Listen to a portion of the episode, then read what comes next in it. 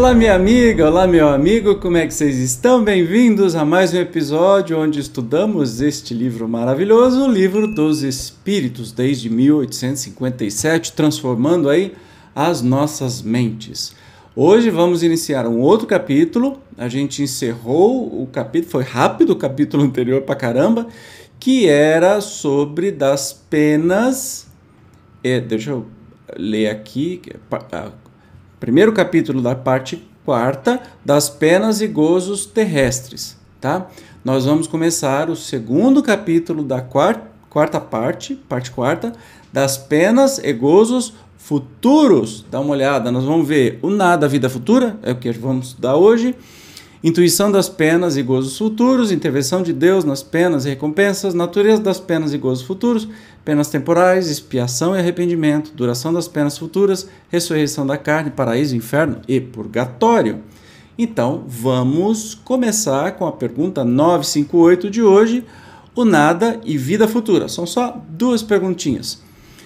Por que tem o homem instintivamente horror ao nada? Porque o nada não existe. Ah, que resposta maravilhosa! Os espíritos não podiam dar outra resposta, né? Você não tem esse horror do nada? Dizer assim: olha, se eu morrer amanhã e de repente. Pff, acabou. Não tem mais absolutamente nada. Acabou. Acabou Evandro. Desapareceu do planeta. Aí você fica assim: mas por que, que eu passo tudo que eu passo na vida atual? Tudo isso que eu conheci, que eu compreendi da vida, que eu aprendi, é, vai ser jogado na lata do lixo, não vai servir mais para nada, nem para ninguém, né? A gente tem essa pensão, é, esse pensamento, né? Então, a gente tem esse horror ao nada. Ah, acabou, não tem mais nada. Por que, que a gente tem esse horror? Ah, os espíritos respondem, porque o nada não existe. Brilhante, adorei. Perfeito e sucinto. 959. Donde nasce para o homem o sentimento instintivo da vida futura, perceba que a grande maioria das pessoas no planeta tem este sentimento de que nós não terminamos com a morte, né? que é algo mais. E aí, assim, todas as religiões do planeta trabalham com isso. Né? E então a grande maioria tem este, este instinto de que não acaba. Por que será? Né? Será que é costume? É cultural? Vamos ver a resposta dos espíritos. Já temos dito, antes de encarnar, o espírito conhecia todas essas coisas e a alma conserva uma vaga lembrança do que sabe e do que viu no estado espiritual. Entendeu? Então a gente traz aí uma lembrança do que é, das nossas outras vidas, isso vem como uma intuição. Kardec tem uma observação bem interessante aqui. Ó. Em todos os tempos, o homem se preocupou com seu futuro para lá do túmulo, e isso é muito natural Qualquer que seja a importância que ligue à vida presente, não pode ele furtar-se a considerar quanto essa vida é curta e, sobretudo, precária, pois que a cada instante está sujeita a interromper-se, nenhuma certeza lhe sendo permitida acerca do dia seguinte. Que será dele após o instante fatal?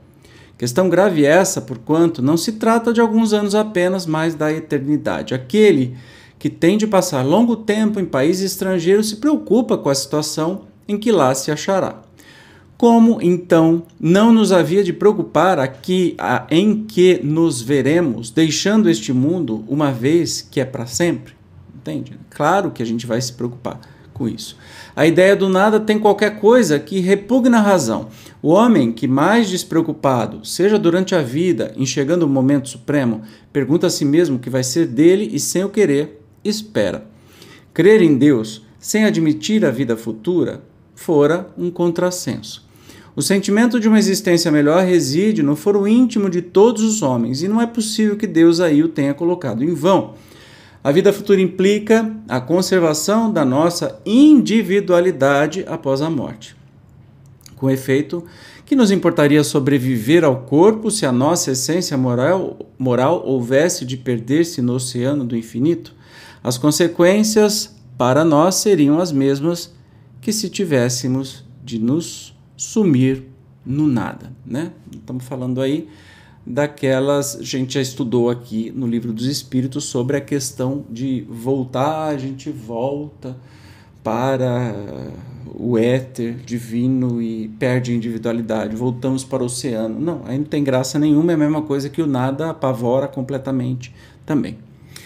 Beleza? Hoje foi curtinho. No próximo episódio nós vamos falar sobre a intuição das penas e gozos futuros, né? Por que, que a gente tem esta intuição que tem algo mais, inclusive coisas que a gente pode sofrer ou ser feliz na vida futura. Eu te espero como sempre. Até o próximo programa. Tchau.